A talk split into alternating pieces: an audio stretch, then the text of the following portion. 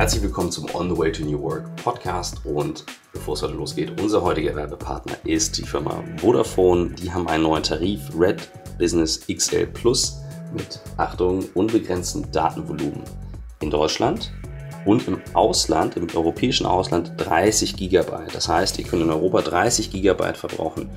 Und warum schmunzel ich so? Ich habe das auch mit meinem Anbieter. Ich bin nicht bei Vodafone muss aber so darüber schmunzeln, weil ich denke, wow, das ist mittlerweile so weit, dass wir echte, ernsthafte Tarife haben, mit denen man wirklich mobil arbeiten kann. Ich brauche mit YouTube-Uploads, mit Podcast-Uploads und so weiter, wenn ich unterwegs bin, ich nehme nie die Hotelnetze, ich nehme immer mein eigenes Netz, brauche ich so zwischen 30 und 40 Gigabyte. Also es kommt genau hin. Und ich bin ja eben auch viel in Deutschland. Und das ist wirklich etwas, glaube ich, als digitaler Unternehmer, als Startup, egal wie, das macht absolut Sinn und ähm, ja, das ist das, was das Smartphone, das Mobiltelefon wirklich ausmacht. Wenn man nur vom Handy aus arbeitet, dann, ähm, dann ist das wirklich das Arbeitstool und Arbeitsgerät. Und ich habe gerade schon geschaut, wann ich meinen Tarif wechseln kann. Ähm, das geht leider noch nicht. Ich finde das ein großartiges Angebot und äh, ihr könnt mal nachschauen auf der Seite vodafone.de slash podcast und ich weiß gar nicht, ob Michael Vodafone hat. Egal. Ihr könnt ihn fragen, ähm, er wird es euch sagen und äh, jetzt viel Spaß bei der nächsten Folge.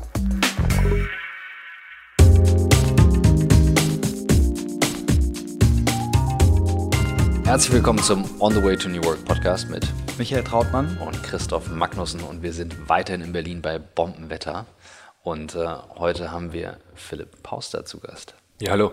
Hi Philipp, danke, dass wir da sein dürfen. Wir belagern eure Familie ja schon eine ganze Weile.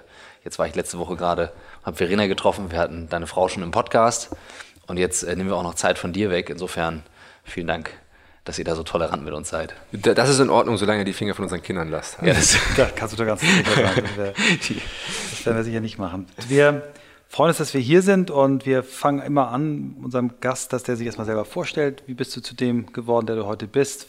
Was hat es so für Irrungen und Wirrungen gegeben auf dem Weg? Und was, was treibt dich an? Und dann kommen wir so auf die einzelnen Themen. Ja, also ich bin äh, Philipp, bin 42 Jahre alt, äh, bin in dem herrlich äh, durchschnittlichen Braunschweig geboren und aufgewachsen. Und ähm, wenn man in Braunschweig aufwächst, dann äh, sind eigentlich alle Eltern von Freunden aus dem Umfeld entweder Lehrer oder arbeiten für eine deutsche Forschungsanstalt, davon gibt es da einige, oder für die Uni oder für VW. Mhm. Also Wolfsburg ist nicht weit. Und man hat eigentlich gar nicht so richtig eine Chance, Unternehmertum kennenzulernen. Ich habe mal jemanden getroffen, der hat gesagt, Braunschweig kostet zehn Jahre. Und da hat er jetzt um was wieder aufzuholen, ja, um es wieder aufzuholen halt. Ne? Und was Unternehmertum betrifft, ist das wahrscheinlich gar nicht so falsch. Ähm, und gleichzeitig lebst du dann natürlich, äh, bis du 19 bist, hast ein fantastisches Leben. Äh, ich habe ja Basketball gespielt und habe dann auch anschließend noch weiter Basketball gespielt. Also auch das war fantastisch da. Und äh, wie gesagt, hatte aber, glaube ich, gar nicht so die Chance, äh, groß unternehmerisches Exposure zu haben und Vorbilder dazu haben. Und ähm, dann ähm, habe ich studiert, äh, wollte eigentlich Journalist werden, ähm, bin dann aber, hatte dann irgendwann ein Praktikum bei Adidas gemacht, fand das so fantastisch, dass ich dann über einen klitzkleinen Umweg ähm, auch bei, nach der Uni bei Adidas landete. Und ähm, habe da vier wirklich super Jahre verbracht. Ähm, Was hast du gemacht? In welchem Bereich? Globales Brandmarketing. Mhm. Ich war zunächst zuständig für ähm, sozusagen das Launchen von neuen ähm, sogenannten Horizontal Concepts hieß das damals. Also alles, was Technologie war, also die neue Dämpfungstechnologie. Äh, mein allererstes Projekt war der neue Schwimmanzug für Ian Thorpe. Der oh. ist damals der beste Schwimmer der Welt gewesen. Ne? Der hieß Jet Concept und dann musste ich den Namen machen. Dann habe ich äh, die Story immer gemacht. Also habe ganz eng mit dem Innovationsteam zusammengearbeitet. Äh, bis heute, bin ich auch stolz drauf, ähm, 4Motion ist äh, die wichtigste, das wichtigste wahrscheinlich Technologiekonzept bei Adidas, neben wahrscheinlich Bounce, was sie heute haben. Formotion ist mein Name, äh, habe ich im Jahr 2004, glaube ich, gelauncht. Oh, cool. ne? so, also so ein bisschen, ein paar Sachen gibt es da noch. Ähm, und äh, das war super. Ich, es war alles auf Englisch. Äh, äh, ich als alter Sportler ähm, war da genau in meinem Metier. Und gleichzeitig haben mir ein paar Sachen gefehlt. Warst du in Herzogenaurach? Ich war in Herzogenaurach und die letzten so anderthalb Jahre in Amsterdam war ich Key Account Manager für Footlocker, der damals wahrscheinlich wie heute der größte Sport, Sporting Goods Retailer, den es gibt.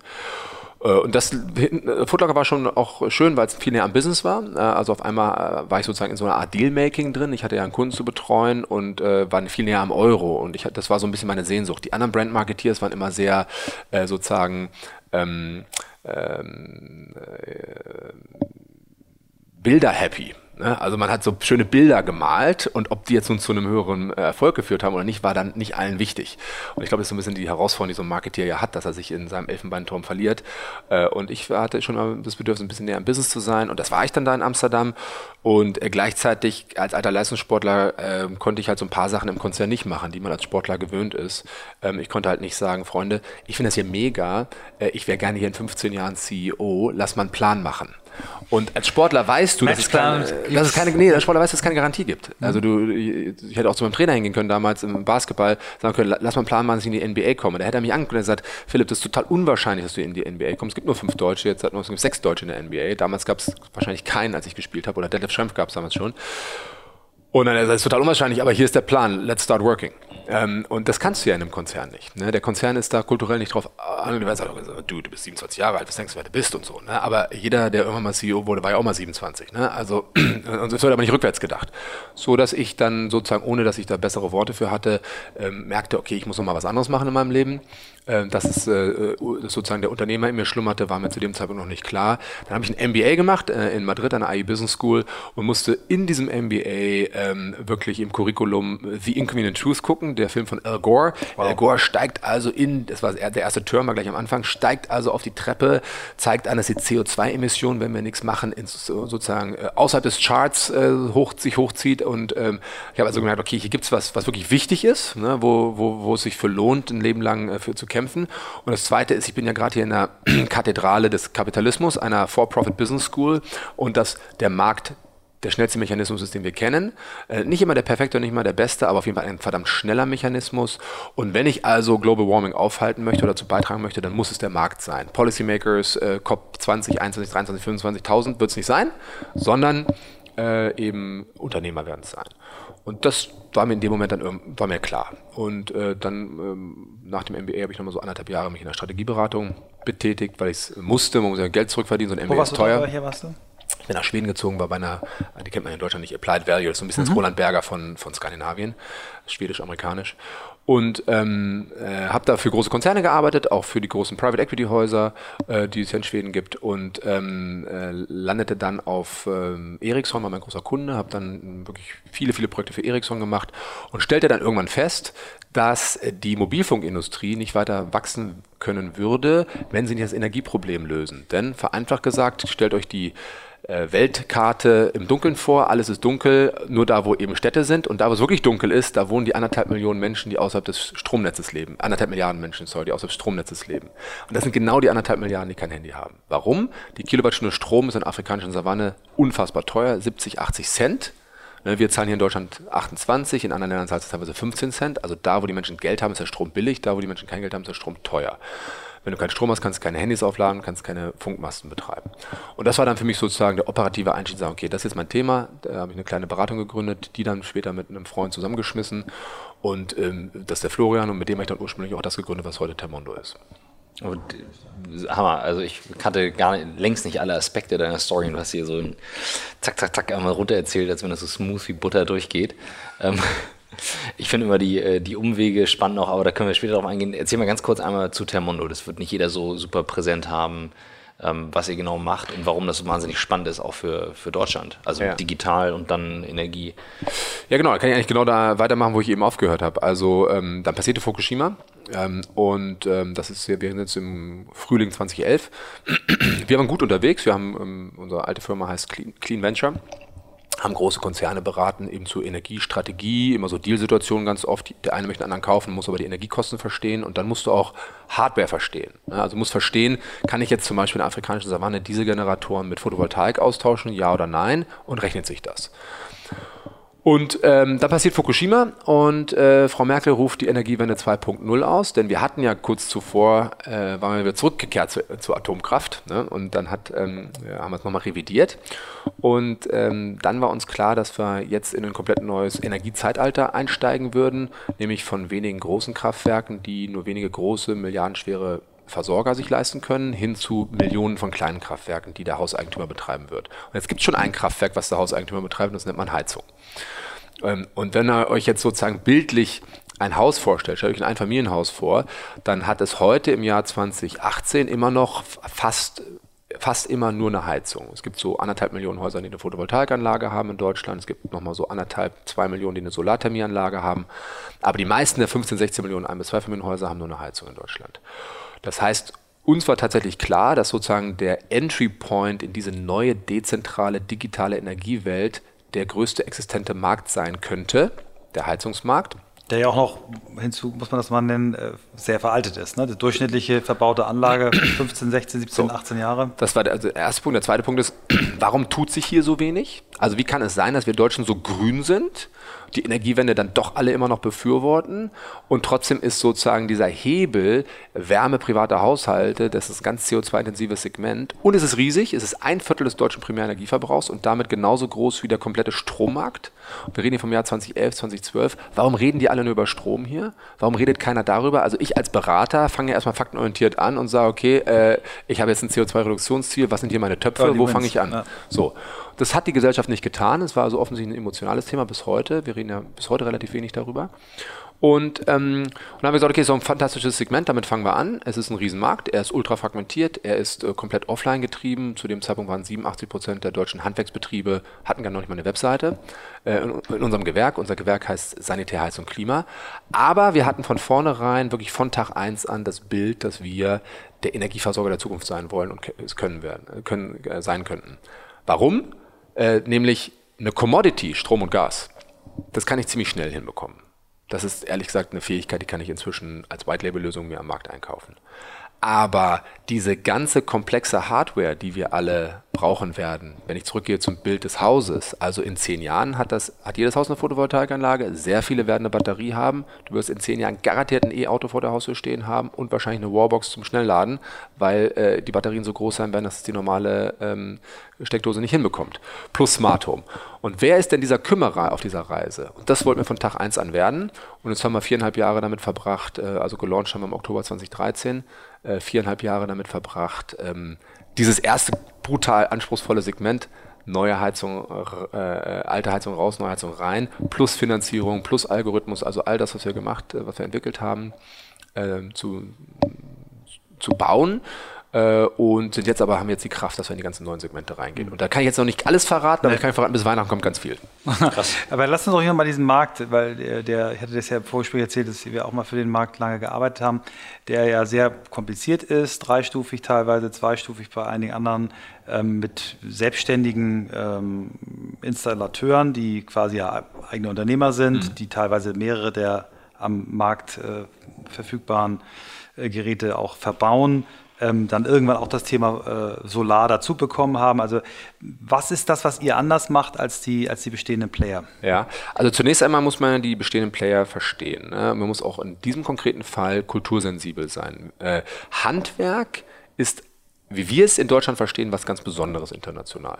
Ähm, wir haben tatsächlich ja ähm, die duale ähm, ähm Ausbildung bzw. Die, äh, die Lehre, wie wir sie hier in Deutschland kennen, ist was Besonderes. Gibt es sonst nur noch in der Schweiz. Äh, und die ist schon auch ein großes Stück sozusagen Backbone of the German Economy. Ähm, es gibt sechs Millionen Handwerker in Deutschland und äh, kulturell ist bei uns gelernt, dass Handwerk klein und dezentral ist. Das hat viele, viele Vorteile. Äh, mir wird ganz oft die Frage gestellt, naja, und die sind doch dann, wie schafft ihr, kriegt ihr denn eure Partner? Und ich habe dann oft vorher schon dreimal gesagt, dass die alle bei uns angestellt sind. Und das ist, das möchte fast nicht rein in die Köpfe der Menschen, dass Handwerk auch Angestelltenverhältnisse vorsieht oder vorsehen kann. Das heißt also, man muss erstmal dieses Handwerk verstehen und auch vor allem respektieren. Ähm, ähm, und dann ist es natürlich so, dass ähm, wir dann da äh, reinkommen und dann sind wir die, die, ich habe jetzt zum Beispiel weder Anlagenmechaniker noch Heizungsbaumeister gelernt, ähm, äh, auch formell äh, begrenzte Ahnung haben von der eigentlichen Hardware. Und das ist ja erstmal so anders. Ne? Wie kann jetzt jemand da etwas aufbauen, ohne jetzt durch diese Ausbildung gegangen zu sein? Ähm, und ähm, äh, was machen wir anders? Naja, das allererste, was wir gemacht haben, ist einen Algorithmus zu schreiben. Manfred, der ist jetzt in seiner dritten Generation. Und äh, warum haben wir das gemacht? Weil wir gesagt haben, warum ist denn der Markt nur so klein, wie er ist? Er müsste ja eigentlich viel größer sein. Warum schafft jetzt dieses ganze Ökosystem nicht mehr Anreize zu setzen? Naja, vielleicht liegt es daran, dass unter anderem die Beratung nicht gut genug ist. Ähm, und dass das, die Prozessexzellenz, also die Abwicklung nicht gut genug ist. Also, was machen wir heute? Wir haben so eine ganz klassische One-Stop-Shop-Solution. Wir machen alles für dich, lieber Hauseigentümer. Äh, und dazu gehört halt die Fördermittelbeschaffung, äh, die Organisation dazu, die Abwicklung mit der KfW, also wirklich auch Papierkram, der auch ja nervend sein kann. Und vor allen Dingen, wenn man es zum ersten Mal macht, dann muss man es ja sich anlesen. Wir müssen mit dem Schornsteinfeger ganz oft sprechen, weil wir eine Schachtsanierung machen. Ähm, mit dem Gasnetzbetreiber, wenn wir von Öl auf Gas wechseln, was ökologisch gut ist. Äh, also da sind ganz viele administrative Pro äh, Prozesse dahinter, die übernehmen wir komplett für dich. Wir machen einen Festpreis, den hat es vor uns nicht gegeben. Wir haben gesagt, naja, ich bin doch eigentlich in der Bringschuld, dass ich so genau plane, dass ich eben anschließend nicht viel tut. Und das Witzige ist, wir können ja faktisch ohne Hausbesuch eine harte Stückliste erstellen, dank Algorithmus und dank der Fragen, die wir stellen. Und alle konventionellen Handwerker gehen ja ins Haus. Und wir haben ganz am Anfang gefragt, warum geht ihr eigentlich ins Haus? Also wozu müsst ihr denn, was seht ihr denn da im Haus? Dann ich muss auch wissen, wie groß das Haus ist. Ne? Also äh, ein paar Sachen in der Tat muss man vor Ort sehen. Deshalb gibt es ja Fotos. Ne? Wenn bei uns im Telesales betreut wird, brauchen wir Fotos, um eben sozusagen ins Haus reingucken zu können. Ähm, aber der, die, das physische Betreten braucht es faktisch für eine saubere Planung nicht. Und dadurch, dass wir eine saubere Planung haben, entfällt zum Beispiel fast immer der Besuch beim Großhändler. Das ist ja alles kostbare Zeit, die ähm, äh, der Kunde ultimativ ja bezahlt, äh, weil wir eben mit einer sauber gesplanten Stückliste äh, anrücken und die wird just in time eben aufs Bauvorhaben geliefert.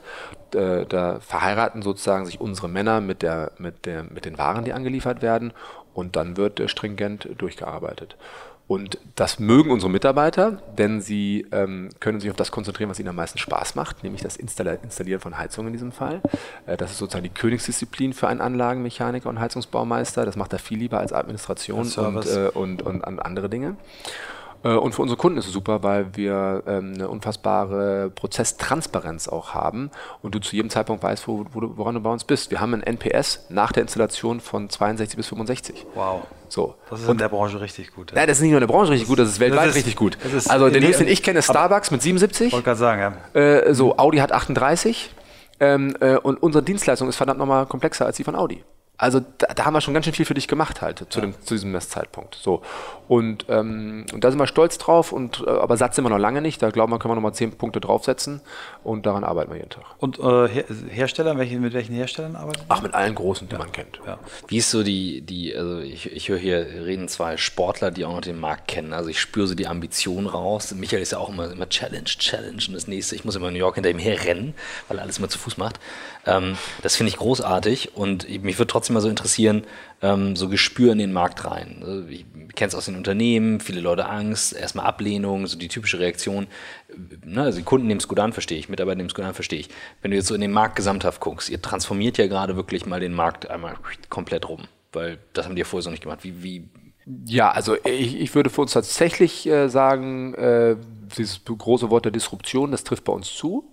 Ob wir transformieren, da bleibe ich bescheiden. Also wir reden hier von einem Gewerk, das hat 350.000 Mitarbeiter, 53.000 Handwerksbetriebe, die machen in Summe 40 Milliarden Umsatz. Ja, das ist ein großer, großer Markt hier. Der deutsche Neuwagenmarkt sind 70 Milliarden, also mal so als Referenz hier. Wir reden von einem Riesengewerk. Ähm, äh, aber äh, wenn man so guckt, was so auch die Hersteller machen, da gibt es schon, sagen wir mal, formulieren wir mal so, eine gewisse sagen wir, Inspiration haben wir da geliefert, ne, mhm. was so auch für Services für die Handwerker angeht. Das heißt, die gucken werden. sich Sachen bei euch ab und machen es nach? Naja, sagen wir mal so, also die, meistens kommt es zuerst von uns. Ne? Mhm. Und mhm. äh, wo sie das dann herhaben, das weiß ich nicht, mhm. aber äh, äh, ein Leasing, äh, was wirklich super einfach ist und was äh, im, Handling ganz einfach ist, super Erfolg bei uns, das kommen jetzt auch, kommen jetzt auch andere raus halt. Ne? So, das, so, so geht Markt und das ist in Ordnung. Ähm, äh, deshalb haben wir schon äh, ohne Frage einen Effekt auf diesen Markt mhm. äh, und ähm, die Natürlich gibt es da auch ganz viel Fachpresse. Also ich glaube im Bereich SAK, so heißt das Gewerk, gibt es so sieben oder acht Fachjournale. Und das hat gedauert, bis die mal bereit waren, auch mal faktenorientiert auf uns zu schauen. Also da hieß es immer diese Online-Plattform. Wir sind, seitdem es uns gibt, Innungsmitglied. Also wir sind mhm. Mitglied der Innung in Berlin. Ja? Und die Online-Plattform macht ja nicht, montiert ja nicht die Heizung. Also Korrekt. Ja, aber das war halt leichter für die Köpfe, ne? zu sagen. Das genau das, was ich meine. Das ist diese Online-Plattform. Nee, das ist ja keine Online-Plattform. Es gibt hier einen technischen Leiter. Es gibt äh, äh über, über 30 Hand, Heizungsbaumeister sind bei Termondo. Ähm, ähm, sind alles unsere Mitarbeiter.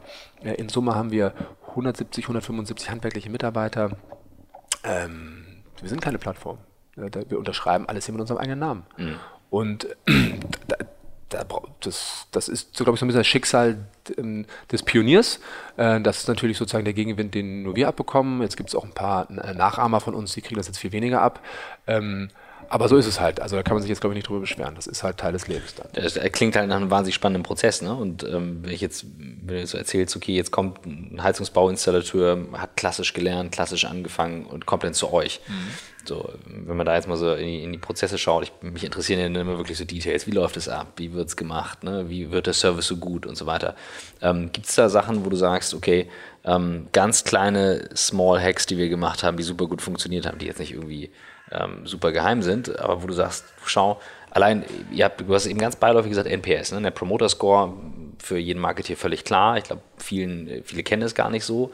Das wurde in den USA standardmäßig gemacht mir fallen jetzt nicht so viele ein, die das standardmäßig jetzt in, in dem Bereich machen. Wahrscheinlich nicht, nein. Naja, du bist halt, also die erste Teilantwort ist, ähm, Du musst klar trennen zwischen dem Handwerklichen, da ist die deutsche Ausbildung herausragend gut. Ja. Das heißt nicht, dass es da nicht auch Schulungen und Training braucht, aber da kommen schon verdammt gut ausgebildete Menschen aus. Wir selber bilden ja aus, wir haben ja. 13 Azubis, äh, zum 1.9. beginnen fünf oder sechs weitere, äh, also haben wir bald 20 Azubis. Ne? Also auch wir äh, sind da komplett Teil unserer Kultur und äh, stehen zu unserer Verantwortung. Da ist ja nicht, äh, ist ja nicht selbstverständlich für einen Startup-Gründer, dass ich vor zweieinhalb Klar. Jahren gesagt habe, wir fangen an auszubilden. Ne? Du sagst ja, ja. nichts anderes als, Freunde, liebe 17- bis 19-Jährigen, ich verspreche euch mit meinem Wort, dass es uns in drei Jahren noch gibt. Ja, ja, das, ist eine, das, ist eine, Verantwortung, die musst du bereit sein zu übernehmen. Ähm, das heißt, das Handwerkliche ist auf einem hohen Level und jetzt, was, was aber wo das deutsche Handwerk Schwächen hat, ist das Prozessuale. Mhm. Das heißt, wir sind hier mitten in der Kundenreise. Und was das Handwerk natürlich nur begrenzt macht, ist auch schwierig, weil es, wir haben hier einen Anbietermarkt es sich sozusagen dezidiert Gedanken zu machen, was braucht mein Kunde zu welchem Zeitpunkt von mir. Und das ist die Stärke der digitalen Welt. Und wenn es dir gelingt, diese beiden Sachen zusammenzubringen, dann hast du eine Chance, verdammt gutes, außergewöhnlich gutes Produkt zu bauen. Und äh, das ist unsere Stärke. Wir sind einfach richtige Nerds hier. Wir sind mhm. richtig im Detail drin und dann wird geguckt, oh, das ist jetzt wieder, im, äh, jetzt ist die Übergabe an den Gasnetzbetreiber, weil der blöderweise ein Fax haben will, hat nicht funktioniert. Da muss ich also hier ähm, äh, meine Software anders schreiben und dann ist das ein, das ist ein Ticket bei uns äh, in mhm. Software Development. Ähm, ähm, äh, wir gehen einfach wirklich hart ins Detail und sind wirklich bereit, uns jeden Tag auf, der, auf, der, auf einer wirklich granularen Ebene mit unseren Prozessen auseinanderzusetzen, weil am Ende des Tages competest du ausschließlich auf der Kundenreise. Unser Kundenerlebnis äh, muss erheblich besser sein, als das des konventionellen Handwerkers. Und Anreiz jetzt für den konventionellen Handwerker, der ja quasi in Aussicht hat, ich mache mich selbstständig, bin mhm. Unternehmer, versus ich bin in einem toll, aufstrebenden Unternehmen, aber ich bin Angestellter. Was, was die Anreizsysteme, wie kriegt ihr die Leute? Ja, also auch da, wenn es 350.000 gelernte Menschen in unserem Gewerk gibt, aber nur 53.000 Betriebe, ist ja jeder, sind ja sechs von sieben Angestellt. Ne? Also wir sind jetzt nicht die Erfinder des Angestelltenzustandes. Das ist ja ganz wichtig. Ja, ne? ist gut, ja, ist so. Äh, fair point. Ähm, ja. Aber dennoch ist es so, dass wir ähm, ähm, äh, Kollegen anziehen aus äh, mit so allen möglichen Herkunftsbiografien. Da ist der junge ambitionierte Meister dabei oder ist der junge Anlagenmechaniker dabei, der einfach Ziel Ziele hat im Leben, aber da haben wir auch Kollegen, die vorher ihren eigenen Betrieb hatten, entweder das Risiko nicht mehr haben wollten oder irgendwas ist passiert, dass es nicht funktioniert hat. Also wir haben eine bunte Mischung. Und was uns, glaube ich, aber allen gemein ist, dass sie eine gewisse Neugier haben und dass sie Lust haben auf unsere Kultur. Ähm, ich glaube, man darf hier Handwerker nicht unterschätzen. Da gibt es auch genug Generation Facebook und da gibt es auch genug Menschen, die einfach sagen, hu, Klar. macht das nicht so viel mehr Sinn, wie das da Termondo macht. Und ähm, übrigens, das mal so zwei, drei Jahre meines Lebens zu erleben, ist ja mal kein Fehler. Ne? Ähm, äh, also sozusagen beim Pionier und Innovationsführer meines Gewerks zu arbeiten, ist, äh, ist, äh, ist glaube ich, eine gute Idee. Und was wir ganz klar machen, worauf viel Arbeit reinstecken, ist, äh, Karrierepfade aufzuzeigen. Also wir wollen ein, ähm, ähm, das ist dann wieder die Stärke des Startup-Ökosystems, glaube ich, wo du immer wieder dich fragen musst, was ist jetzt von welchem Kulturbaustein, welchen übernehme ich von welcher Seite, wo wir klar sagen, ähm, wir wollen ein Ort für Aufsteiger sein. Wir wollen also ähm, allen, die wirklich äh, besonders leisten wollen, auch eine Chance zum Aufstieg geben. Das ist das, was das Handwerk nicht unbedingt immer macht. Wenn du in einem 5-6-Mann-Betrieb arbeitest, dann ist der Unternehmer geführt.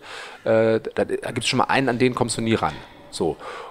Und bei uns kannst du von ähm, zweiter Mann auf einem Team, zu erster Mann auf einem Team, zu einem handwerklichen Gebietsleiter bis hin zu einem Regionalleiter werden. Da hast du schon mal einige Karrierestufen und davor noch Azubi halt. Ne? Mhm. Und ähm, ähm, wir haben immer besseres Verständnis auch zu verstehen, was braucht denn eigentlich ein jeder Leader auf jeder dieser Stufe? Weil Leadership lernst du jetzt in der handwerklichen Ausbildung, lernst du auch in der Uni nur begrenzt übrigens. Ne? Äh, das muss dann vom Unternehmen kommen. Ne? Also wir haben noch einiges vor uns auch, was so zum Beispiel Leadership-Training für Handwerker betrifft. Da mhm. muss noch einiges vor uns kommen. Wie viel hast du aus deinem Sportthema mitgenommen? Okay, exakt dieselbe Frage. Ihr kennt euch schon so lange, ne? Ja, es ist nur, Michael, ich sitze vor dichter an dir Michael schießt schneller. Ja? Der sitzt, nee, der, der ist nur heute. Das Kabel ist kürzer als meins. Ist nur heute. Ja, ist nur ja, heute. natürlich. Okay, selbe Frage. Naja. Alles gut. Äh, ehrlich gesagt verdammt viel. Und je älter ich werde, desto mehr merke ich das. Ähm, ich merke grundsätzlich, je älter ich werde, desto mehr habe ich von den einzelnen Stationen mitgenommen. Also auch von meinen vier Jahren Corporate-Umfeld äh, habe ich auch viel mitgenommen. Ne? Da lernst du dann doch ziemlich viel Struktur.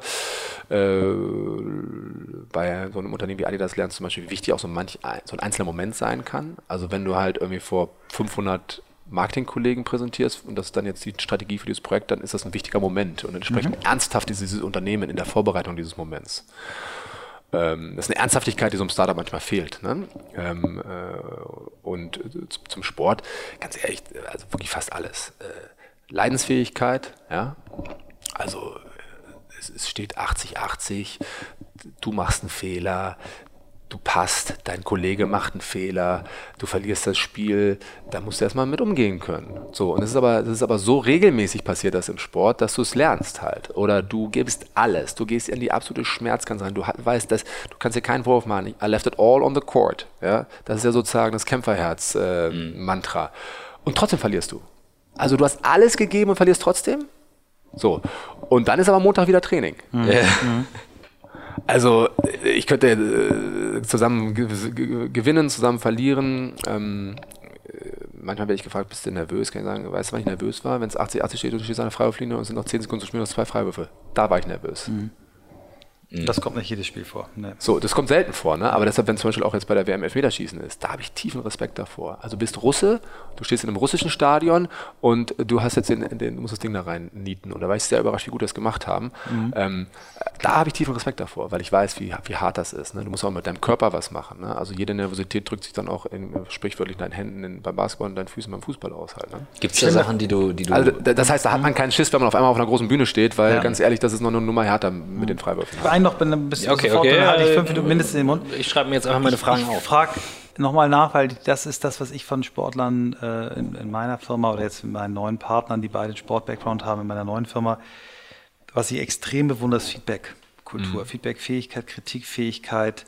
Ich kann mir vorstellen, dieser Clash of Cultures, den du ja, sag mal, organisch hast, Nerds meets traditionelles Handwerk, der scheint bei euch gar nicht aufzukommen. Doch, natürlich kann man da, da, da arbeiten wir immer aktiv ja, dran. Aber wahrscheinlich auch, weil ihr eine gute Feedback-Kultur habt. Ist das mhm. auch was, was du unterschreiben würdest, dass dir das aus dem Sport leichter fällt? Ich würde sagen, also äh, mir fällt es aus dem Sport leicht, Feedback zu bekommen. Ich bin nicht so gut darin, Feedback zu geben. Ne? Also Feedback, was ich bekomme, ist, dass ich nicht so gut im Feedback geben bin. Mhm. Ähm, äh, aber äh, ich bin sowas von uneitel. Äh, das, kann, das kann daher kommen. Also deshalb ist ja Sport auch so wichtig, auch jetzt übrigens in der Erziehung meiner Kinder. Ähm, äh, wir leben ja in dieser Millennial oder jetzt Generation Z-Welt und Helikoptereltern und so weiter. Alle sind Stars. Man kriegt sozusagen Participation Stars. Thank you for coming. Ja? Dafür wird man schon gefeiert. Äh, da kann ich nur sagen, ich hatte einen rumänischen Trainer, ich hatte diverse jugoslawische Trainer und ich hatte einen amerikanischen Trainer. Also, das tut Bevor die dich mal gelobt haben. Das tut auch mal gut, mal richtig ja. zusammengefaltet zu werden. Das ist gut ja. fürs Leben, ja. Und, äh, und äh, es ist auch übrigens, ein, kann ich heute noch, also ich hatte zum Beispiel den, den der war in seinem letzten Posten zuvor Co-Trainer bei den Lakers, Chad Camera, war mal Trainer in der ersten Liga in Braunschweig. Hatte einen Kulturschock, weil, er sie, weil die Halle war natürlich ein bisschen kleiner als bei den Lakers und so, ne, musste sich an ein paar Sachen gewöhnen. So, und dann haben wir äh, ganz klassisches Preseason-Training gehabt. Du, äh, Ende des Trainings ist es bullenheiß, weil es August ist, die Halle ist heiß und dann läufst du Liniensprint, sogenannte Suicide. Sides. Das sind so vier Linien, die du ablaufen musst. Und da gibt es halt eine Zeitvorgabe und wenn und die Ansage war, wenn einer von euch es nicht schafft, müsst alle normal laufen. Und da hast du halt immer so einen Idioten im Team, der es natürlich, der es nicht glaubt halt. Ne? So. Und wir sind elf Liniensprints an dem Tag gelaufen. Du hast aber schon zwei Stunden Training absolviert und hast eh übersäuerte Beine, weil es Preseason ist. Solche Sachen vergisst du nicht halt. Und der gute Chad hat recht gehabt. So, das, das ist eine Lektion, die hat dieser konkrete Mensch gebraucht und es brauchte dann halt 10, 12 andere, die richtig sauer auf ihn wurden, dass er nicht mal anfing, da sich alles, was er hatte, nochmal rauszuholen, dass er endlich mal diesen Liniensprint in der vorgegebenen Zeit gelaufen ist. Das ist ja durch fast nichts zu ersetzen. Wo erlebst du das denn heute noch?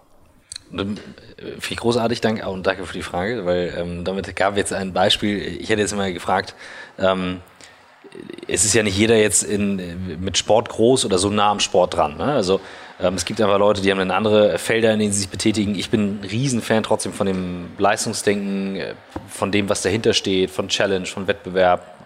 Was wären jetzt aber Sachen, wo du sagst, nehmen wir mal das Beispiel, das hast du in die Firma reingebracht, wo du sagst, okay, ich habe da ein Team, ähm, das ist ja kein Sportteam, aber trotzdem einer checkt vielleicht nicht und irgendwie wie bringe ich Sachen in die Firma rein, die ich aus dem Sport mitgenommen habe, wo ich sage, okay, so trimme ich den Laden auf Leistung, weil es, es klingt durch, dass es auch Teil eurer Kultur ist. Also ich glaube, es ist erstmal grundsätzlich auch Startup-Kultur. Wir sind ja, also die Startup-Kultur hat äh, Stärken und Schwächen, aber ich glaube, eine Stärke ist ja ohne Frage, dass wir sehr zahlenorientiert sind, dass wir uns unausweichlicherweise monatlich messen. Ja, also ich hatte mal äh, einen unfassbar smarten Mitarbeiter, der fing hier an und hat gesagt, Mensch Philipp, äh, du wirst ja hier monatlich gemessen. Selbst wenn du an der Börse wärst, wärst du nur alle drei Monate. So, das, das, das muss einem ja klar sein. Mhm. Ne? Äh, also zumindest wenn du mit Investoren äh, zusammenarbeitest. Und ähm, äh, das heißt, ich glaube, das ist grundsätzlich eine Stärke dieses Ökosystems, dass man sich Ziele setzt und dann sehr konsequent an diesen Zielen arbeitet. Ähm, deshalb weiß ich nicht, ob das jetzt spezifisch für Termondo ist. Was habe ich aus dem Sport reingebracht? Hm, ich glaube natürlich, dass ich, äh, natürlich habe ich ab und zu mal eine, eine, Anlehnung an den Sport, wenn ich eine Ansprache halte. Mein grundsätzlicher Wertekanon entstammt nicht zu 100 Prozent im Sport, aber natürlich Teile. Äh, und äh, Beispiel von heute, wir hatten heute ein wichtiges Meeting und da sind ein paar Sachen im Meeting passiert, die waren nicht gut genug. Spricht das anschließend an. Das war jetzt nicht gut genug. Und äh, das, da weiß ich auch, dass es nicht jedem gefällt. Aber auch ein Trainer ähm, muss ja oft Dinge sagen, die nicht jedem gefallen. Das ist leider dann Teil der Rolle. Also wer das nicht mag, der sollte nicht Trainer oder Gründer-CEO sein. Äh, das ist Teil der, der Aufgabe. Und ähm, ich musste dann lernen, darin dann besser zu werden in meiner Sprache. Ich war dann sicherlich mitunter zu drastisch in meiner Sprache. Deshalb ist es wichtig, dass man sich einmal vorsammelt, einmal abregt und dann ist man ein bisschen sachlicher in der Sprache. Das ändert aber nichts an der Sache, dass es nicht gut genug mhm. war heute. Das habe ich vielleicht mitgebracht. Ja, cool. Das finde ich, äh, find ich großartig. Also das, sind, das klingt nämlich eben immer so, wie macht man es? Oder man kennt das aus einer Mannschaft. Oder ich habe am Wochenende ähm, die Segelmannschaft gesehen, als wir, als wir segeln waren. Ähm, die waren, boah, die Mädels waren vielleicht elf, der Trainer dann, das Jugendtrainer 17 oder 18 oder sowas. Und die mussten das Schiff immer wieder auftakeln und wieder abtakeln und wieder sauber machen und wieder auftakeln und wieder abtakeln. Da habe ich mich ähm, an die Bundeswehr zurückerinnert, wo es dann hieß, okay, Gewehr nochmal reinigen und nochmal reinigen und nochmal reinigen. Und habe ich gedacht, wozu ist das gut? Und es gibt einfach so, so gewisse Dinge, wo ich auch sage, okay, Sauberkeit in Abläufen. Und da, ich kenne die Startup-Kultur auch sehr gut und ich teile es nicht so, dass jedes Startup diese Disziplin besitzt. Das ist meiner Meinung nach der Grund, dass viele eben nicht funktionieren, sondern das ist schon, also ich konnte es spüren, so erster Satz, den du raushaust, auch die Taktung, in der du sprichst, das war sehr spürbar, ähm, dass da noch mehr ist als jetzt nur Startup-Kultur. Ja, es kommt auch natürlich aufs Modell an. Ähm, äh, wir sind ja ein unfassbar operatives Unternehmen. Also wir sind jetzt äh, ungefähr 300 äh, Mitarbeiter und äh, ein großer Teil von uns ist mit ganz, ganz operativen Themen verbunden. Und das erdet ja auch. Und äh, ich sage mal, wir haben drei äh, Herkunftskulturen. Ne? Wir haben die Handwerker, wir haben äh, die Vertriebler, ne? Vertrieb eher monetär orientiert, äh, völlig normal für sie, dass man über Zahlen sich messen lässt, ne? das Teil des Lebens im Vertrieb. ähm, äh, eher manchmal auch Einzelkämpfer. Ähm, und dann hast du noch die, sozusagen die, die, dritte Gruppe, die, die vielleicht fast jedes Startup hat, jedes Technologie-Startup zumindest. Ich sag mal den Mitte-Hipster, den äh, internationalen Entwickler, den Marketeer, äh, natürlich Finanzabteilung, HR, BI mhm. und so weiter. Und das immer wieder zusammenzubringen, ist die Aufgabe. Ne? Und äh, wir sind ja alle gut beraten, dass wir sozusagen mit Demut und Bescheidenheit dem jeweils anderen Teil begegnen. Also und, und, und da wir einfach komplexer sind, als andere Startups, weil wir tiefer vertikal integriert sind. Also du könntest sicherlich ein AdTech-Startup machen, nur eben mit der dritten Gruppe. Ähm, äh, bei uns ist Vertrieb nicht auf Knopfdruck und bei uns ist vor allen Dingen Lieferung nicht auf Knopfdruck, ganz und gar nicht. Ähm, und deshalb ist es ganz wichtig, dass wir alle hier verstehen, wie wichtig die anderen sind und ähm, das ist, wir sind halt eine echt große, also eine echt breite und tiefe Company und deshalb erfordert es diese Bereitschaft, sich mit den anderen auseinanderzusetzen und dann das soll, die Basis dafür ist Bescheidenheit und, und Demut, sich selber nicht so wichtig zu nehmen. Halt. Wie operationalisiert ihr das? Also wenn du jetzt sagst, ihr habt mhm. diese drei Gruppen, äh, da wird kommuniziert, ja. ihr habt Meetings, keine Ahnung, die einen sind unterwegs, nicht da. Ja. Also wir haben natürlich das, was wahrscheinlich viele andere Firmen auch haben, wir haben ein monatliches All-Employee-Meeting, äh, für alle draußen wird das gestreamt, äh, die können sich also zuschalten. Ähm, über zwei Drittel unserer Kollegen sind ja nicht in Berlin. Dann haben wir äh, so Formate Lunch and Learn, ähm, äh, wo einer ein Thema vorstellt. Das kann sein, wie funktioniert ein hydraulischer Abgleich. Das nämlich, äh, machen wir ein paar hundert im Monat, ist hochwichtig. Genauso wie, wie funktioniert SEO und wie funktioniert eigentlich unser Al äh, Algorithmus. Also es gibt verschiedene Themen. Die stellt dann immer der jeweilige sozusagen Produktowner oder Fachmann vor und äh, die anderen hören zu, stellen Fragen und so weiter.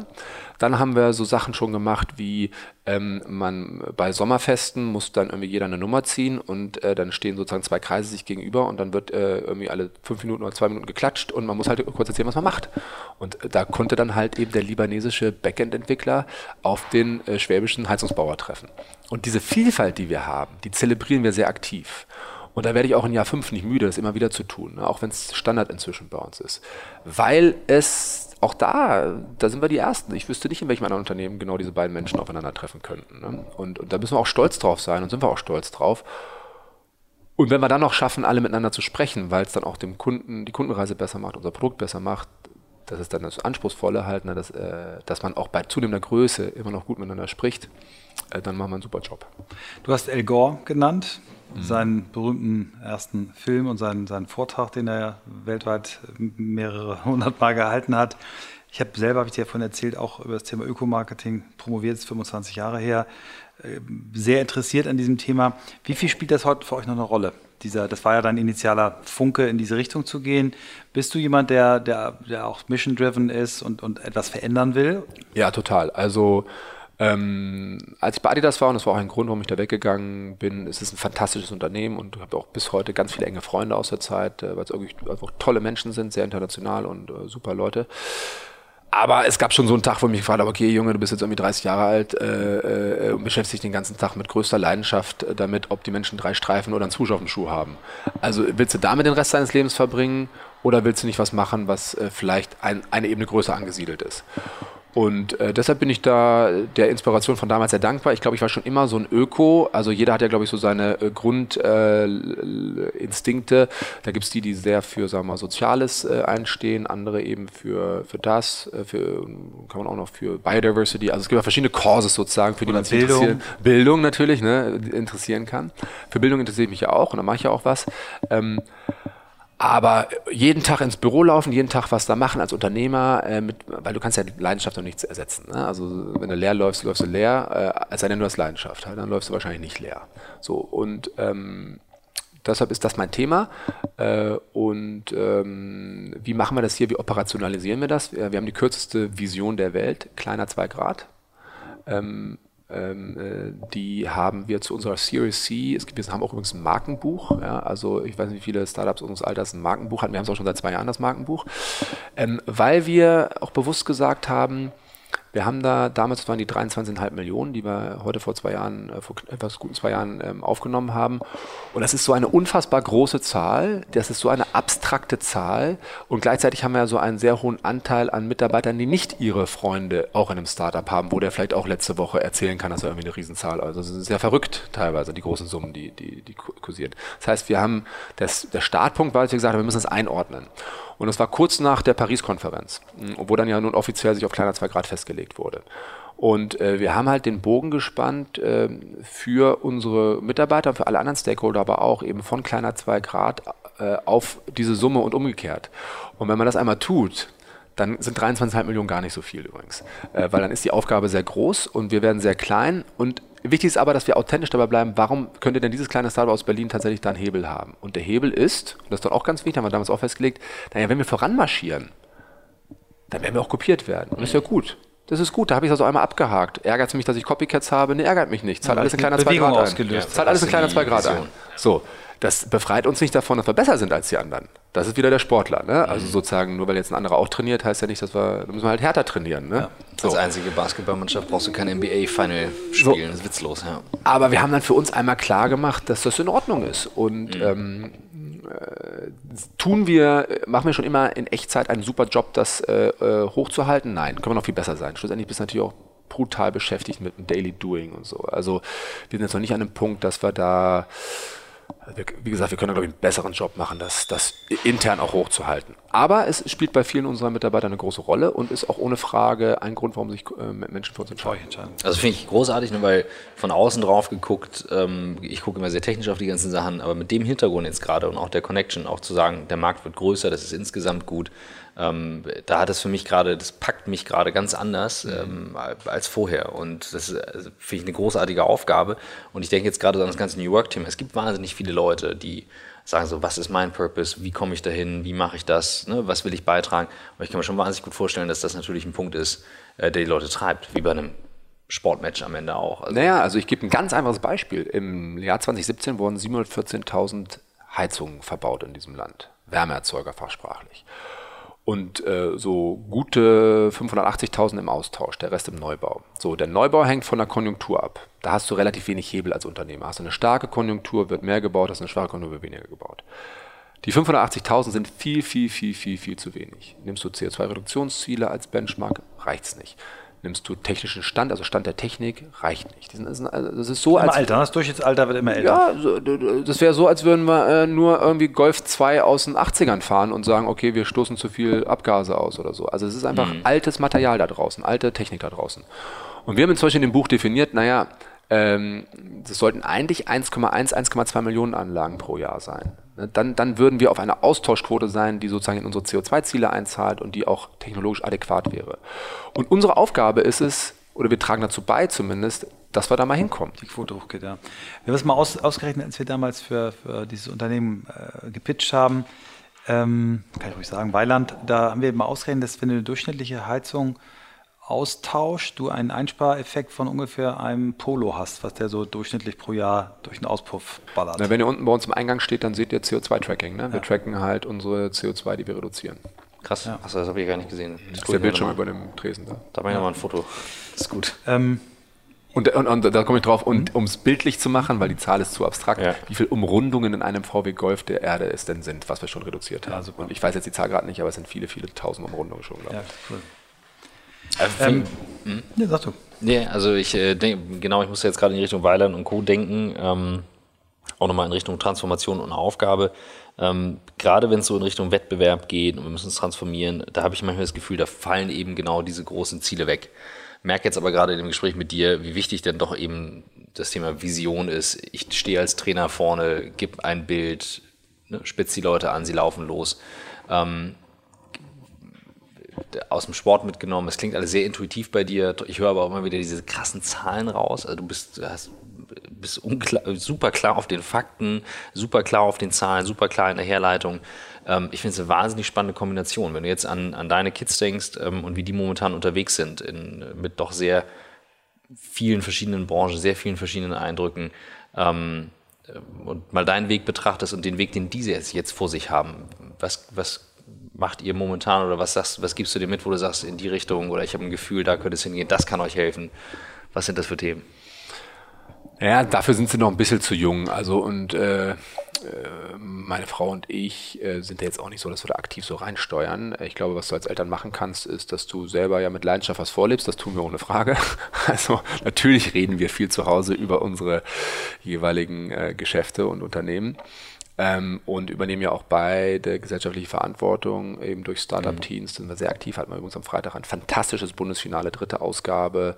So ähm, Einsatz hat auch nicht jeder jetzt sofort präsent. Also Startup-Teams ist inzwischen die größte Initiative zur Förderung von unternehmerischem Denken bei 14- bis 19-Jährigen mhm. und äh, ganz einfach, es gab kürzlich, ähm, das haben wir vorher schon gegründet, aber kürzlich wurden wir nochmal bestätigt, ähm, gab es den Global Entrepreneurship Monitor ist rausgekommen äh, und da ist Deutschland auf Platz 42 von 56 untersuchten Nationen, was die unternehmerische Bildung in der Schule betrifft. Also unsere deutsche Schule, und das glaube ich, können wir hier drei auch alle bestätigen, äh, bildet dich ja überhaupt nicht in diese, in diese, Richtung aus. Also ich würde sogar sagen, die Schule hat eher das Ziel, dich eben verhindert zu einem, eher. verhindert es eher. Ne? Also du wirst eher sozusagen für die Maschine vorbereitet und entweder gehst halt in den, äh, in den öffentlichen Sektor in die Maschine oder gehst halt in, die, äh, in, den, in den großen Konzern. Konzern. So. Ähm, und da bin ich ja selber ein Beispiel. Ne? Also sozusagen, ich musste erst 30 werden, viel Geld für ein MBA ausgeben, um irgendwie einen anderen, anderen ja. Weg für mich zu sehen halt. Ne? Und ähm, Äh, das wollen wir verhindern, eben, dass nicht jeder viel Geld ausgeben muss dafür, sondern eben diese, diese, diese, diese, diese Samen schon ein bisschen eher gesetzt wird. Und das, ist, das machen wir mit Startup Teams. Startup Teams hat eine Reihe von Säulen und eine Säule ist eben ähm, der inzwischen höchst studierte Businessplan-Wettbewerb und das ist aber jetzt nicht nur Papierarbeit, was sie da abliefern, das sind echte Projekte äh, in Deutschland und das Finale war jetzt am Freitag ähm, und das sind sieben Kategorien und der Sieger erhält 10.000 Euro, was natürlich verdammt viel Geld ist und ganz sicher verdammt viel Geld ist für 14, 15, 16, 17 Schüler. Krass, definitiv. Und in die Richtung zielt jetzt auch meine Frage. Ich hatte zum Beispiel das gar nicht äh, präsent, aber genau das wäre jetzt so meine Frage gewesen. Ähm, wie kann man eben diesen, diese Saat da an einer entsprechenden Stelle sehen? Wo müssen wir ansetzen? Und wenn das ein Weg ist. Genau, also die, unsere Kinder sind ja 10, 8, bald 6 und 1.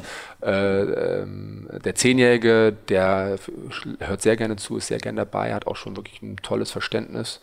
Ähm, die anderen sind noch zu jung und das ist auch völlig in Ordnung äh, so. Also, aber äh, das werden jetzt wahrscheinlich viele Eltern antworten. Die sollen selber entscheiden, was sie wollen. Und ich glaube, du kannst da nur ein Vorbild sein. Und Vorbild bist du, glaube ich, primär, indem du das, was du machst, sehr leidenschaftlich machst. Und der, vielleicht wird ja einer auch irgendwie ähm, Physik, Physiker und mhm. promoviert oder nächste wird vielleicht, vielleicht auch Lehrer werden oder so. Also da, da werden wir vielleicht dann mal so ein Gegenargument reinschmeißen. Ähm, äh, aber ultimativ wird da jeder seinen eigenen Weg gehen. Mhm. Kommen wir auf ein Thema, was ähm, eure Kinder und dein Unternehmen verbindet. Ähm, nämlich, dass wir ja auf eine Zeit zulaufen, in der Maschinen noch wichtiger werden. Künstliche Intelligenz, äh, die Schlagworte kennen wir alle rauf und runter. Was glaubst du, was in den nächsten Jahren, sagen wir fünf bis, fünf bis 20 Jahren da auf uns zukommt? Auf dich in deiner Branche, auf unsere Kinder, auf uns als Menschen? Also ist natürlich eine große Frage. Ne? Also natürlich ist künstliche Intelligenz ein Riesenthema. Ich äh, fange aber mal an, über eine Sache zu sprechen, die ich besser verstehe. Ähm, wir leben aus meiner Sicht wirtschaftlich in einer Welt der drei Tempi. Ähm, es gibt das chinesische Tempo, es gibt das amerikanische Tempo und es gibt den Rest. Und wir sind Teil dieses Rests. Und ich gebe da mal ein ganz einfaches Beispiel. Äh, Mobike, wir sind ja hier in Berlin, äh, das sind die orangefarbenen Fahrräder, es gibt auch noch die gelben, die grünen und so weiter. So, das ist ein chinesisches Unternehmen, das ist wenige Jahre alt, ich glaube drei oder vier Jahre alt. Da sind 900 Millionen Dollar reingeflossen. Äh, und 900, Millionen. 900 mhm. Millionen Dollar reingeflossen und es wurde für 2,7 Milliarden verkauft vor wow. drei, vier Monaten. Das, das Ganze innerhalb von, ich glaube, drei Jahren. So, es ist ja völlig unvorstellbar, dass es ein europäisches Unternehmen sein könnte. Es wäre niemals so viel Geld in eine dann doch am Ende des Tages eher Low-Tech-Geschichte reingegangen. Es hätte, man, du hättest ja, der Business Case ist ja, ich besetze hier einen Markt ne, und ich, in der, in einen wichtigen Markt der Share Economy. Es gibt irgendwie das automobile Fahren, es gibt jetzt den E-Roller und jetzt gibt es noch das Fahrrad. Ähm, so, das heißt, da geben wir ganze Märkte weg. Das ist ein Tempo, sowohl wie Kapital mobilisiert wird, als auch hm. Technik entwickelt. So, ne? es war übrigens auch ein chinesisches Unternehmen, was dieses andere, dieses chinesische Startup gekauft hat. Ich habe gerade heute früh ähm, erfahren, dass es ähm, KI, ähm, also Zentren gibt von Tencent und Alibaba finanziert mit 4000 KI-Startups an einem Standort in Shenzhen. 4000. In ganz Berlin gibt es zweieinhalbtausend Startups. Und das sind 4000, die nur KI machen, das ist nur ein Standort. Äh, das sind also Dimensionen, das dem Rest der Gesellschaft zu vermitteln. Das ist ehrlich gesagt die große Herausforderung. Weil es bringt ja nichts, dass irgendwie so ein kleiner elitärer Zirkel das versteht äh, und alle anderen sagen, ist doch total schick so, wir sind doch jetzt wieder mit 2% gewachsen und Übungsarbeitslosigkeit auf Rekordlevel. Das ist ja sozusagen diese Schere, die wir gerade haben. Wir haben auch die Schere, dass, ähm, und, und gleichzeitig sagt dann die Regierung, okay, packen wir mal 400 Millionen in europaweit in einen Fonds. Are you kidding me? Ne? Also das, das, das, Mobike hat das Doppelte bekommen, das ist eine Company. Das heißt, wie kriegen wir es hin, dass wir aus unseren Lagern rauskommen, die da lauten, hey, diese Startups oder hey, dieser Mittelstand und diese Konzerne, dass wir, dass wir wirklich patriotisch handeln äh, und uns wirklich ernsthaft Gedanken machen über, wie leben wir hier in 10, 20 Jahren. Denn wenn ich jetzt mal unsere DAX 30 Unternehmen mir anschaue, kann ich sagen, die drei großen Automobilhersteller, hu, tough one. Ne? Also, äh, dass wir in Jahr drei, dreieinhalb der Dieselaffäre immer noch äh, so entscheidende äh, Entwicklungen haben. Ja? Ähm, das ist erstmal nicht gut für uns als Land, wenn irgendwie der CEO von einem großen Automobilhersteller äh, in Untersuchungshaft ist. Das ist nicht gut für uns. Das ist für unsere Reputation nicht gut und es ist auch, äh, da sollten wir uns mal die Frage stellen, ne, ein paar ethische Fragen stellen. Ja? Äh, und der Mann ist nicht verurteilt, ne? also, ne? aber dennoch. Ähm, die großen Energieversorger ne, sind jetzt schon auch ein paar Jährchen äh, mit sich am Machen. Die beiden Banken haben, äh, vor ein paar Jahren war die Deutsche Bank noch eine führende Investmentbank. Ne? Also wenn jetzt auch IPOs stattfinden in diesem Land, dann ist da eine Deutsche Bank gar nicht mehr beteiligt so richtig oder eine Deutsche Bank. Das heißt also entscheidende ähm, Stufen der Wertschöpfung finden ohne europäische oder ohne deutsche Beteiligung statt. Und das ist, diese Diskussion fällt uns aber als Land so schwer, weil wir dann immer sagen, Komma, aber wir bauen noch ganz tolle Maschinen. Mhm. Das ist auch so. Und das werden wir auch die nächsten 20 Jahre machen. Und auch die chinesischen ähm, äh, Companies werden weiterhin deutsche Maschinen einkaufen. Und natürlich gibt es da Fähigkeiten, die, äh, die wir besonders gut können. Also die das ist, gehören dann mittlerweile chinesischen Unternehmen, diese naja, deutschen Firmen. Ja, also äh, Ja, also äh, oder auch es scheint ja schwer zu sein, ein Auto zu bauen, sonst würde ja ähm, äh, Tesla sich nicht so schwer, würde es nicht so schwer fallen. Also natürlich gibt es Fähigkeiten, das können wir besonders gut. Ähm, aber wie gelingt es uns als Gesellschaft, ähm, eben mit einer Perspektive von 20 Jahren zu schauen, aber trotzdem in der ha die Handlungsgeschwindigkeit eine Gegenwart zu haben? Weil, weil die große Herausforderung Politiker ist ja immer, dass sie sagen, okay, verstanden, mache ich mal einen 2030-Plan, ist immer CO2-Reduktion das beste Beispiel. Jetzt haben wir 2020-Ziele nicht geschafft. Ja. Das wurde auf der letzten Minute erst kommuniziert und jetzt werden 2030-Ziele gemacht, weil das ist ja jetzt in wie viele Legis sind drei Legislaturperioden. Ja. Ne? So. Und das ist ähm, äh,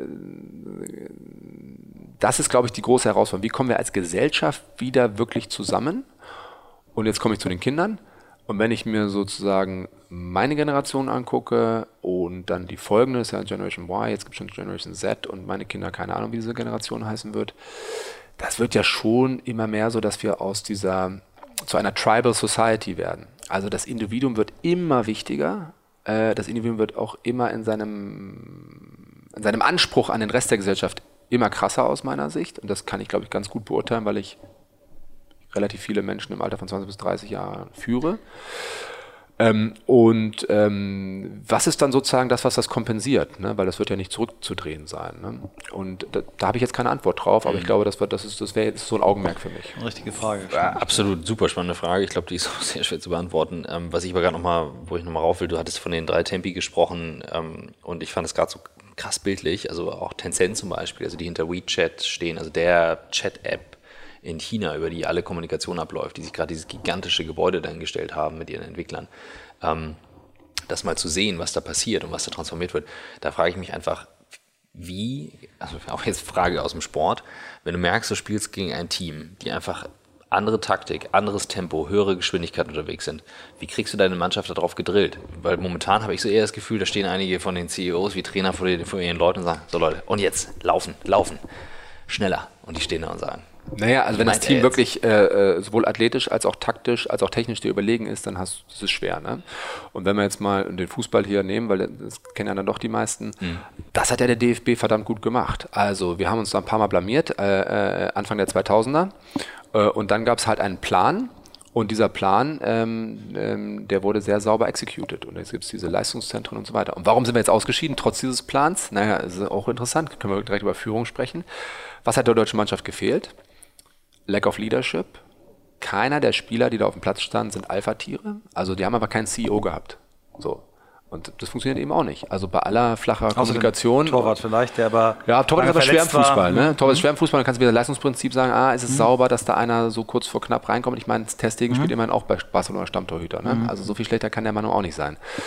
Äh, und dann kannst du sagen, hat vielleicht Mats Hummels das noch in seiner Persönlichkeitsstruktur, aber vielleicht eben nicht in dem sozusagen Orchester, ne? dass er noch mhm. nicht in diesem Kontext weit genug ist halt. Ne? Aber in, ich glaube, in seiner Persönlichkeitsstruktur hat er das. Zweites, ähm, äh, Lack of Passion, also ganz ehrlich, äh, Tran, also da, da habe ich jetzt keine Leidenschaft gesehen. Und da kannst du sagen, das ist ja auch verdammt schwer, da kann man fast dem Löw an der Stelle keinen Vorwurf machen. Da hast du diese ganzen 29-Jährigen, die immer noch formell also in der Spitze ihres Könnens sind, sich also auf ihrem Zenit aufhalten oder so im Falle von Kroos auch von ein paar Wochen die Champions League gewinnt und die jetzt rauszunehmen für die Goretzkas dieser Welt, die letztes Jahr ähm, einen Confed Cup gewonnen haben. Aber eins ist mal klar, hätte er mit dem Confed Cup Team gespielt, wären wir niemals in der ersten Runde ausgeschieden. No way. Ja? Und das dritte ist ähm, ähm, Lack of Innovation. Und das ist, das ist das, der Vorwurf, den man machen kann. Die haben vom System her exakt so gespielt vor vier, vor vier Jahren, nur eben ohne Leadership. Lahm nicht mehr da, Schweinsteiger nicht mehr da, ohne Passion, Schweinsteiger nicht mehr da, das emotionale Herz ist raus. Und, und, die anderen haben halt alle aufgeholt. Und alles macht, genau, und die Welt dreht sich halt äh, weiter. Und äh, auch für einen Weltmeister dreht sich die Welt weiter. Und deshalb ist, es ja, deshalb ist es ja so faszinierend, diese Menschen wie Michael Jordan, der hat sechs Meisterschaften gewonnen. Man muss sich das bildlich vorstellen, du gewinnst zum fünften Mal die Meisterschaft und dann hast du einen Sommer und gehst ein bisschen feiern und so weiter und dann gehst du wieder in diese Halle und nimmst wieder 1000 Wurf am Tag. Nowitzki, der Mann ist 40 geworden gerade. Der nimmt jeden, diesen Sommer wird er wieder da in Rattelsdorf stehen, in der Nähe von Würzburg und mit seinem Trainer. Die letzten, Saison. die letzten 21 Jahre wird er jeden Tag seine 1000, 1500 Schuss nehmen. Ja, das ist, das ist auch da, ne? Also ihr beiden kriegt mich dann jetzt doch mit dem Sportthema, ja. Ich, weil ich den Vergleich so großartig finde und du hast eigentlich gleich drei Sachen genannt und das, das klingt so banal, aber ne, also Lack of Leadership, ja, das ist eine, da ist eine Verantwortung. Lack of Passion, I get it. Ne? Also in vielen Unternehmen ist das so ein Thema, ja, ich mache ja meinen Job und fertig. Und shit, das ist dein Leben. Ne? Du sitzt da, das ist ja. dein Leben und du sitzt das ab. Und dann eben Lack of Innovation, das ist eine Verantwortung nicht nur vom CEO, das ist dann die gesamte Firma. Wo kommt die her, die Innovation? Ja. Das ist ja keine Magie. Ne? Also die kochen alle mit Wasser, die Chinesen auch. Total, aber die kochen halt heißer äh, heißer, heißer. 14 Stunden am Tag plus, plus Samstag. Ne? Und da muss dir erstmal so viel besser sein, und dann bleiben wir beim Sport. Ja. Also die besten Sportler der Welt sind auch die härtesten Arbeiter. Ronaldo ist der härteste Arbeiter. Arbeiter ja. So, Allein LeBron James, LeBron mhm. James mhm. ist 33 Jahre alt, spielt in der 15, 16 Saison genauso wie in der ersten. Das ist der härteste Arbeiter. Kobe ja. Bryant, Dirk Nowitzki, Michael Jordan sind alle die härtesten Arbeiter. Das heißt, in der Spitze kommt außerordentliches Talent, trifft auf außerordentlich harte Arbeitsethik, um wirklich der Beste zu sein. Und äh, wenn du jetzt irgendwie wenig Talent hast oder keine Arbeitsethik hast, dann wird es einfach schwer. Ja. Mhm. Großartig. Ja, ich, ähm, ich könnte jetzt, jetzt eine Stunde noch fortsetzen, wie immer. Äh, ich komme immer wieder, ich bin immer der, der Timekeeper. Der, Alles gut, wir kommen mal zu den äh, Inspirationsquellen, genau. die du so hast. Hast du ein paar Bücher, die du gelesen hast, die dich beeinflusst haben? Ja, also ich bin da schon so ein ganz klassischer Airport-Book-Nerd. Ähm, ähm, Bücher, also das beste Buch ist Hard Things About Hard Things. Mhm. Äh, also das ist halt so ein Standardwerk. Der, äh, also natürlich, da kommt auch der Sportelement. Es, wird ja, es handelt ja viel von Schmerz. Und, ja, von, ja, ja, und es ist ja so, diese mhm. Startup-Reise ist eben auch eine schmerzhafte zwischendrin. Ähm, äh, dann äh, natürlich Good to Great ist ein Klassiker, den ich empfehlen kann, muss man gelesen haben. Ähm, dann ähm, How Google Works, das ist dieses Buch von mhm. Eric Schmid, ähm, ist einfach ein ja, ist einfach, ist einfach ein sehr guter Manager und ein sehr guter Manager gibt seine Sachen weiter. Ähm, und gerade wenn du ein größeres Unternehmen dann führst, wirst du ja immer mehr zum Manager halt. Ähm, dann ähm, ganz frisch, äh, für mich frisch, ist ein fantastisches Buch zum Thema Führung, wie baue ich auch ein Management-Team, ist Organizational Physics. Äh, wurde mir empfohlen von einem anderen Berliner Gründer. Äh, das war so ein Referenzcall und dann äh, hat er mich gefragt über einen Mitarbeiter von uns, ehemaligen Mitarbeiter von uns. Ich sagte, das ist ein super Typ und so. Und dann haben wir noch ein paar andere Dinge gesprochen. Was liegt bei dir so an und so. Und dann bist du ja automatisch, weil alle diese Wachstumscompanies ja dann auch irgendwie vor ähnlichen Herausforderungen stehen, und Organizational Physics kann ich nur empfehlen, ist auch von einem amerikanischen Coach geschrieben. Der hat auch eine fantastische Webseite, die ganz grausam aussieht, aber tolle tiefe Inhalte hat, die genauso heißt. Und äh, am Ende geht es darum, dass natürlich eine Organisation, also der bezieht sich natürlich immer auf die Physik und wie ähm, sozusagen die einzelnen Teile einer Organisation und auch dieses, dieses ähm, Energie geben und Energie nehmen. Also jeder Organismus, jede Organisation hat halt eben Finite Energy. Und ähm, was gibt mir Energie? Was nimmt Energie und ähm, äh, aber eben auf ganz klar auf Persönlichkeitsebene, welche mhm. Persönlichkeitsstrukturen solltest du in einem Management-Team haben, welche Funktionen brauchst du, also schon sehr anfassbar dann wieder. Cool. Großartig. Ja, Habe ich noch nie gehört, gerade aufgeschrieben. Sehr cool. Super. Ja, äh, Hammer. Ganz vielen Dank. Das war ein großartiger Ritt ähm, mit extrem vielen Ideen gerade und Inspiration. Michael grinst auch in sich rein. Ja, wir haben im Vorgespräch noch für die, die sich wirklich auch für Sport interessieren, äh, nochmal über die neue NBA-Saison ähm, gesprochen. Ähm, LeBron zu den Lakers, die Golden State Warriors haben gekontert, der Markus Cousin. Und da hast du erzählt, dass die, dass die wirklich VC geführt sind. War mir gar nicht klar. Also genau, die also die, die Golden State Warriors wurden vor drei, vier, fünf Jahren mhm. von einer Gruppe von Investoren, erfolgreichen Investoren aus der Bay Area übernommen. Und die haben angefangen, äh, Golden State Warriors zu führen, wie als wäre es sozusagen ein Startup und eine Growth Also Company. auch mit Daten.